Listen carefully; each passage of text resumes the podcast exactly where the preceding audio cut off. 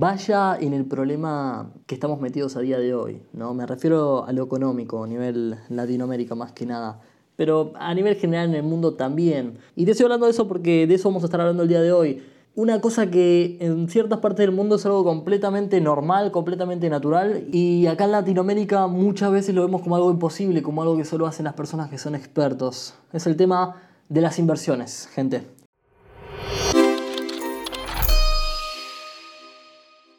La mayoría de gente, el promedio de las personas, piensa que es algo para gente sumamente especializada, piensan que es algo completamente arriesgado, que ellos no quieren perder su propio dinero, no tienen ningún plan para, el futuro con, con, ese mismo dinero, ni siquiera piensan en esto, les parece algo, algo externo. Y ahí es donde está la problemática.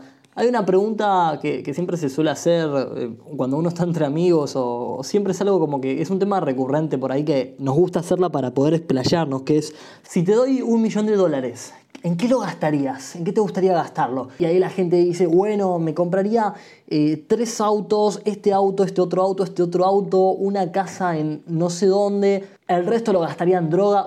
Bueno, en droga tal vez la gente no, no suele decir eso, pero ya la gente como que sabe más o menos en qué cosas gastaría el dinero. Y en el podcast anterior que hablamos sobre lo que es el Festival del Consumismo, la verdad es que nos damos cuenta, comparándolo con, con este contexto, de que la sociedad nos prepara para consumir. Digo, la publicidad es algo que nos condiciona y nos prepara todo el tiempo, nos educa para saber qué tipo de cosas tenemos que consumir, qué tipo de auto tenemos que comprar para que la gente nos vea de una forma y qué otro tipo de auto tenemos que comprar para que las personas nos vean de otra forma. Que eso se deriva por cómo está compuesto el auto o tal vez por hasta la marca, por el branding que tenga detrás esa marca, que si no saben lo que es branding, es el tipo de comunicación que tiene una empresa por el cual se forma la marca, ¿no? la, personalidad, por así decirlo, de, la empresa.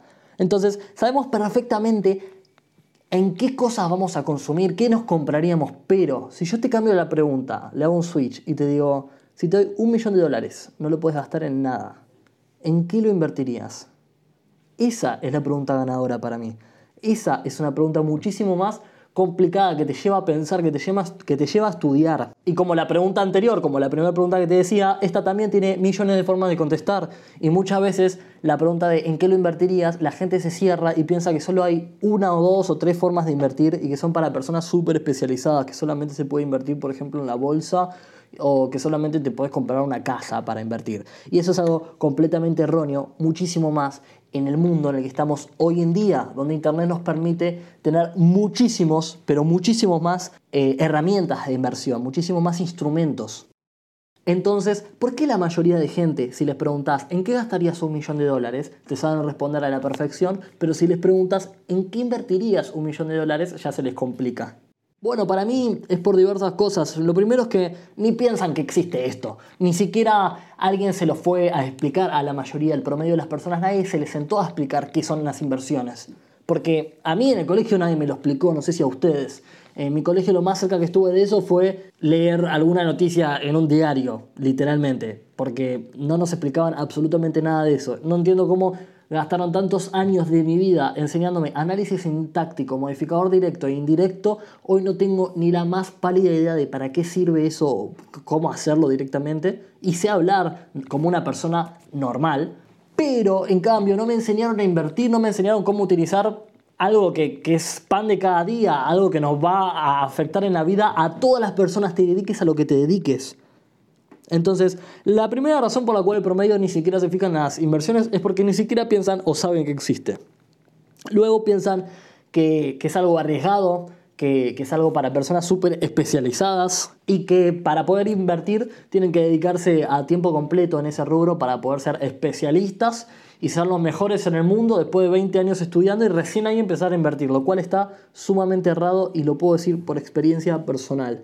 Y por último, las personas promedio no ven el tema de las inversiones como algo completamente necesario porque no tienen un propósito. Y esto está estrechamente, directamente relacionado con el tema de las inversiones, porque si vos no tenés un propósito al cual querés llegar profesional, laboral o, o espiritualmente, lo que sea, no lo vas a poder hacer si estás perdiendo tiempo constantemente. ¿Por qué? Porque el tiempo es igual a dinero en la sociedad donde estamos viviendo actualmente. Estamos viviendo en el capitalismo, nos guste o no, el tiempo es exactamente igual al dinero, porque la gente cambia tiempo por dinero, la mayoría de personas lo hacen. Y ese es el cambio que se busca y que intentamos ayudarte desde Antipromedio. Que dejes de intercambiar tiempo por dinero y que te dediques a tu propio propósito. Ahora, esos son los motivos por los cuales la mayoría de personas ni siquiera piensan en poner un puto dólar a un instrumento de inversión. Ahora volvamos un minuto a la primera pregunta que te había hecho sobre si te doy un millón de dólares, ¿en qué los invertirías? Recientemente tengo un amigo, el cual, bueno, tristemente recibió una herencia, digo tristemente porque obvio que para recibir una herencia lo que tiene que pasar es algo trágico, pero recibió una herencia, vamos a poner un números absolutos, no es el número exacto, da igual cuál sea el número exacto. Imagínense que fueran 100 mil dólares. Y yo le digo, bueno, ¿qué vas a hacer con, ese dinero que te llegó? Y, y mi amigo, lo que me dice, mi amigo, mi conocido, lo que me dice es, lo voy a ahorrar junto con otro dinero que tengo para en un par de años poder juntar más con el trabajo, ir ahorrando todos los meses unos cuantos dólares más y, y comprarme una casa en algún momento yo lo que estaba pensando por dentro es, claro, lo que mi amigo no cuenta es que si él atesora la plata, los dólares de por sí no son un activo, no van a estar generando más dinero para él. Eso es lo que no cuenta mi amigo. No se dedica, no está en el rubro de las inversiones porque nunca le llamó, nunca, nunca vio la necesidad, nunca tuvo un excedente de dinero suficiente como para decir, ok, necesito invertir porque voy a estar perdiendo dinero. Y lo que me respondió mi amigo cuando yo le dije, bueno, pero si vas a tener ese dinero esperando, podrías invertirlo mientras tanto. Y en lugar de tener la misma cantidad en dos o tres años cuando lo quieras gastar, vas a tener un excedente. Y como se pueden imaginar, las respuestas de mi amigo, la mayoría fueron por lo que yo les dije al principio. Cosas como que piensa que es muy arriesgado, no tenía un plan para dónde iba a depositar la plata, dónde iba a invertirla. Claramente no tenía un plan para dónde dejar el dinero. Él no tenía ni idea de qué tipo de instrumentos de inversión tiene. O sea, uno no puede elegir una opción si no tiene idea de qué opciones existen en el mundo. Eso es el paso fundamental. No tenía ni idea de que existía. No tenía un plan tampoco para ese dinero, obviamente.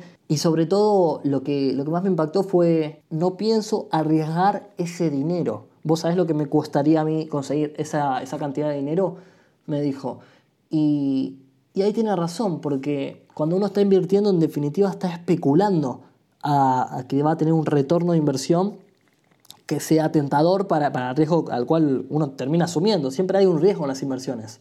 Se supone que a mayor riesgo, mayor rentabilidad. O es una función que debería cumplirse siempre.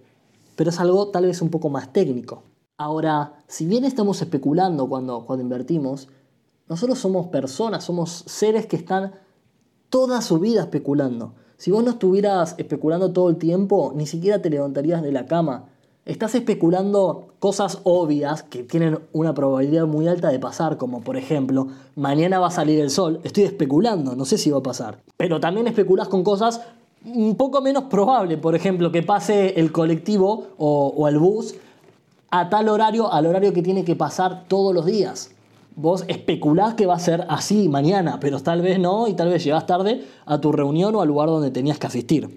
Entonces, nos la pasamos especulando. Si vos no especulás que vas a estar vivo eh, en una semana, no planearías nada. Entonces, estás especulando. Así que acostumbrémonos a esa palabra y no veamos la especulación como algo malo, algo de gente que, es egoísta o que busca su propio beneficio. No tengamos ese mindset tan errado de lo que es este mundillo.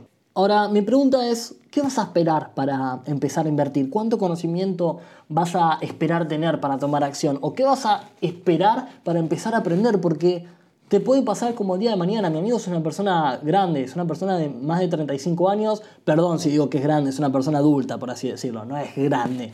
Pero si con 35 años nunca se te pasó por la cabeza eso y de la nada te llega una fuente de ingresos así, de la nada, vas a estar en un problema muy grande. O sea, lo que le queda a mi amigo al no tener conocimiento sobre inversión es perder o perder.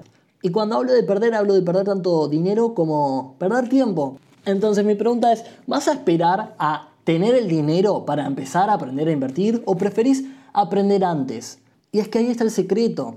Vuelvo a la pregunta que te decía al principio, si te doy un millón de dólares mañana, ¿en qué lo invertirías? Muy probablemente vos, que estás escuchando esto, hoy no sabes la respuesta a eso. Te voy a decir más.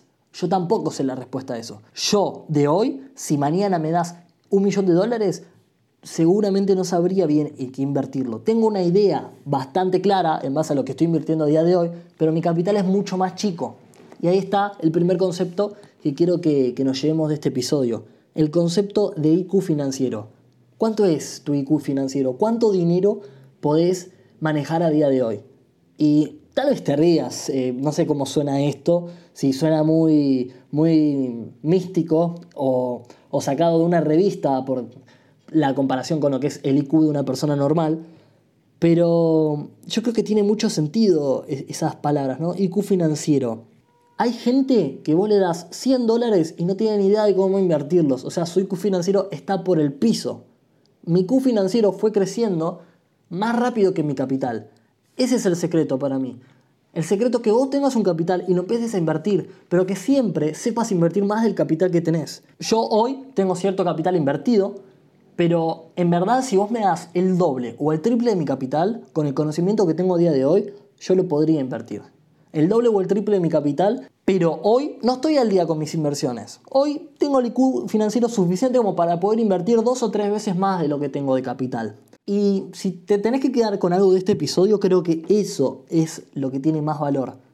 Yo te pido que nunca inviertas sin conocimiento. Hoy en día tenés miles, ¿sí? no cientos, sino miles de, de instrumentos de inversión. Hay gente que le interesa lo que es el blockchain, las criptomonedas. Hay gente que le interesa el real estate por medio de crowdfunding inmobiliario, donde vos puedes invertir en proyectos de personas que hacen casas o, edificios o proyectos en general. También tenés ETFs, tenés fondos comunes de inversión, tenés acciones, tenés opciones, tenés futuros, tenés commodities como el oro, la plata, el petróleo, de todas esas cosas, de todos esos instrumentos, también tenés negocios, el negocio de un amigo, la opción de ponerte tu propio negocio e invertir en ese propio negocio y apostar a tu propio futuro. También tenés índices que toman, por ejemplo, el, Standard Poor's 500 toman las 500 empresas más grandes de Estados Unidos, los cuales son, representan en gran parte la economía a nivel global y puedes invertir ahí. Este es un año muy complicado para, para este tipo de inversiones, pero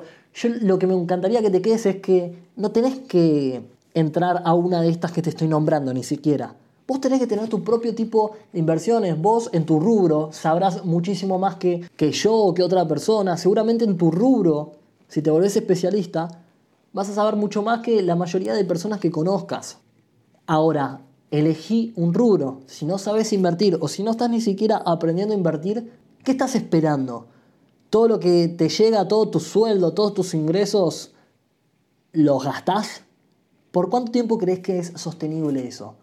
Este año lo pudimos ver, es un año de crisis constantes. Tenemos mucha crisis dentro de la misma. Hay un detonante que es el virus que está afectando a nivel global las economías de nuestros países y vemos nuestras sociedades como de la nada a una persona se le corta sus ingresos porque se queda sin puesto de trabajo, porque su empresa o el sector donde está ya no, no tiene las ganancias que antes. Por ejemplo, si tenías un restaurante pre-coronavirus, de la nada tu fuente de ingresos se corta porque elegiste tener una fuente de ingresos y no aprender a diversificarlo en toda tu vida. Entonces, ¿Cuál es la forma de prepararnos ante esto? Está muy trillado esto que te voy a decir, pero tiene mucha razón. Y es invertir en vos mismo.